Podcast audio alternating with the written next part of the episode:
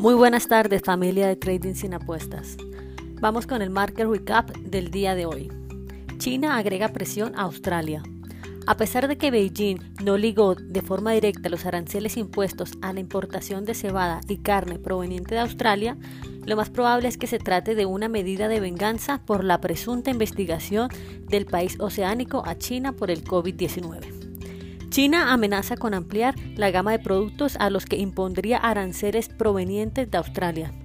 En caso de seguirse profundizando la disputa, podríamos ver caídas en el australiano dólar.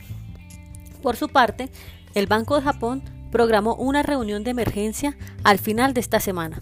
El propósito no será ajustar la política monetaria, sino más bien desarrollar un nuevo programa de apoyo a pequeñas empresas.